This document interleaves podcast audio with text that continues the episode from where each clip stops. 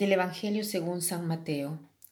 En aquel tiempo Jesús dijo a sus apóstoles, Cuídense de la gente porque los llevarán a los tribunales, los azotarán en las sinagogas, los llevarán ante gobernadores y reyes por mi causa. Así darán testimonio de mí ante ellos y ante los paganos. Pero cuando los enjuicien, no se preocupen por lo que van a decir o por la forma de decirlo porque en ese momento se les inspirará lo que han de decir. Pues no serán ustedes los que hablen, sino el Espíritu de su Padre el que hablará por ustedes. El hermano entregará a su hermano a la muerte, y el padre a su hijo. Los hijos se levantarán contra sus padres y los matarán. Todos los odiarán a ustedes por mi causa, pero el que persevere hasta el fin se salvará. Hoy es la fiesta de San Estéfano, dicho también protomártir. Felicitaciones a todos los que se llaman Estéfano y Estefanía. ¿Qué quiere decir que Estéfano es protomártir y por qué lo celebramos inmediatamente después de la fiesta de Navidad? Protomártir quiere decir que es la primera persona que ha sufrido el martirio, que ha derramado su sangre para testimoniar que Jesús es Dios y lo celebramos inmediatamente después de Navidad porque eh, ha sido uno de los discípulos que estuvo más cerca de Jesús. Por eso ha estado incluido así por la iglesia. en efecto, hoy celebramos San Estéfano y mañana eh, celebramos San Juan el Bautista, que es otro eh, discípulo que estuvo muy, pero muy, muy cerca de Jesús.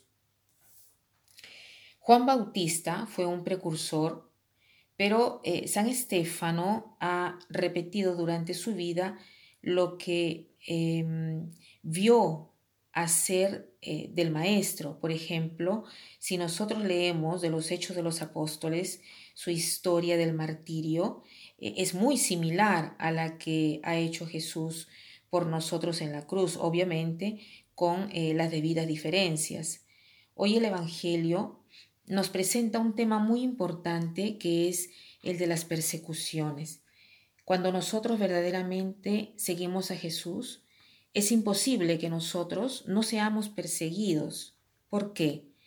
Porque si verdaderamente nosotros seguimos a Jesús, nuestro estilo de vida, nuestro modo de pensar, nuestro modo de vestir, de obrar, de hablar, de juzgar, de ver la vida, es completamente diverso de aquello que nos propone el mundo y viene por lo tanto contestado. Entonces, hoy les quiero hablar de una debilidad muy común entre los cristianos, que es la del respeto humano. Parece eh, una cosa positiva. La palabra respeto es una palabra positiva. Normalmente respeto quiere decir eh, una persona que tiene atención, que mira con reverencia a otra. O sea, el respeto parece una virtud, pero el respeto humano, en cambio, es un pecado que es una llaga en medio de los cristianos.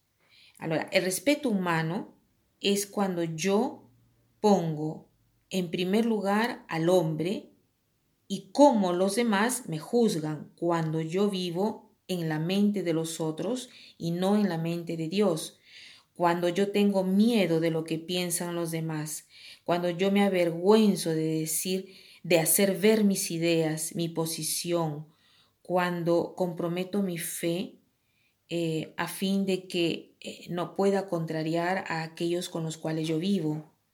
Una cosa es la convivencia pacífica y buscar momentos y modos para estar unidos a los otros. Otra cosa es traicionar la propia fe y esconderla por miedo de ser perseguidos. Tratemos hoy de ver si yo alguna vez me avergüenzo de lo que pienso y me comprometo, trato de cambiar mi modo de obrar, de hacer, de pensar, para confirmarla al mundo por miedo de ser juzgado. Busquemos actos concretos. Hoy, por ejemplo, Son días de fiesta, seguramente estaremos con amigos, parientes, conocidos. Mostremos nuestra fe, por ejemplo, en la mesa. Hagámonos la señal de la cruz antes de iniciar a comer. Si vemos que hay cristianos como nosotros, invitemos a ellos a hacerlo, a hacer una oración antes de, eh, de comer, incluso cuando estamos en el restaurante, en público, pero con discreción, no con ostentación, no con fanatismo, sino que se necesita manifestar la fe, de no avergonzarse de la propia fe, de no comprometer la fe y no adecuarse al mundo. Entonces hoy hagámonos este propósito y pidamos a San Estéfano de interceder por nosotros y de ser modelo y guía para este día eh, y para mejorar este aspecto de la vida cristiana. Para terminar, quiero citar esta frase que dice así, el humilde es aquel que vive en la mente de Dios y no en la mente de los hombres.